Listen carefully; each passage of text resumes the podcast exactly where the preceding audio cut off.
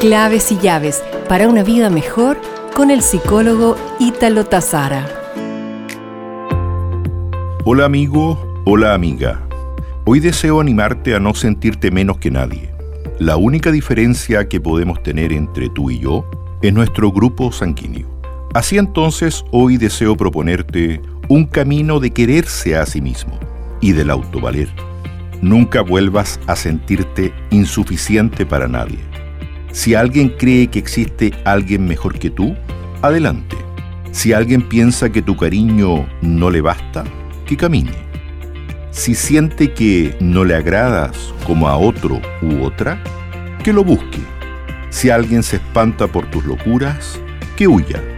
Y si decide quedarse, no te disfraces de princesa ni príncipe perfecto. A veces tenemos mal humor, pero también cien mil virtudes. En el amor de pareja, todo debe ser recíproco. Te amo, me amas. Te respeto, me respetas.